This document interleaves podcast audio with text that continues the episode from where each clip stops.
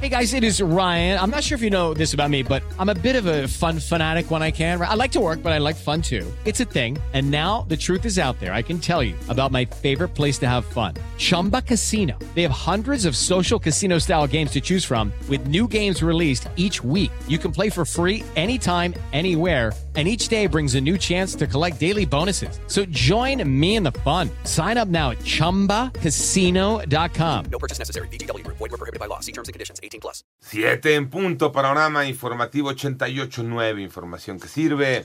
Yo soy Alejandro Villalbazo, Twitter, TikTok, arroba mm, Villalbazo 13, miércoles 24 de mayo Pepe Toño Morales. ¿Cómo andas, Pepe Toño? Bien, gracias, Alex. Fíjense que un juez federal ordenó la aprehensión de Linda Cristina eh, Pereira Galvez. Ella es esposa del ex titular de la Secretaría de Seguridad Pública, Genaro García Luna, así como cuatro hermanos del funcionario por su presunta participación en el desvío de más de 5 mil millones de pesos mediante contratos y eh, de prisiones federales.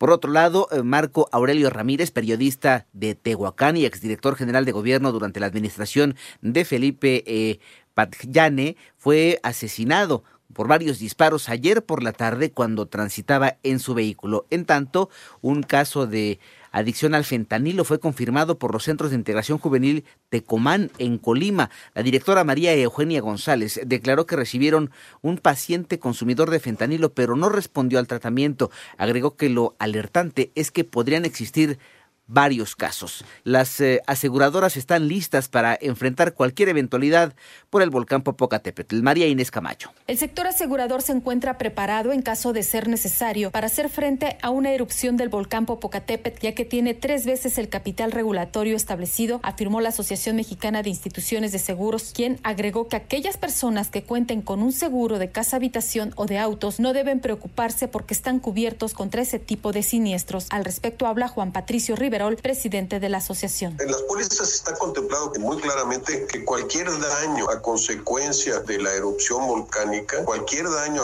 que venga como consecuencia de eso está cubierto. Por otro lado, pidió a las personas que se han visto afectadas por la cancelación de vuelos revisar en qué condiciones se compró el boleto. Para 88.9 Noticias, María Inés Camacho Romero. Fíjense que en México fueron autorizados más de 100 insumos para la salud en los últimos 15 días. Mónica Barrera. La Comisión Federal para la Protección contra Riesgos Sanitarios informó que en el informe de ampliación terapéutica correspondiente a la primera quincena de mayo se autorizaron 102 insumos para la salud en las categorías de medicamentos, dispositivos médicos y ensayos clínicos. Destacan 11 nuevos medicamentos, por ejemplo, un biotecnológico para el tratamiento de cáncer pulmonar, linfoma anaplásico y carcinoma hepatocelular, un producto farmacoquímico para el tratamiento de psoriasis en placas. Asimismo, se aprobó el registro sanitario de 83 nuevos dispositivos médicos, de los cuales 21 son para atención médica. En 88 Noticias, Mónica Barrera. El Senado de Carolina del Sur votó a favor de prohibir el aborto después de las seis semanas de embarazo, pese a un intento por bloquear la iniciativa por parte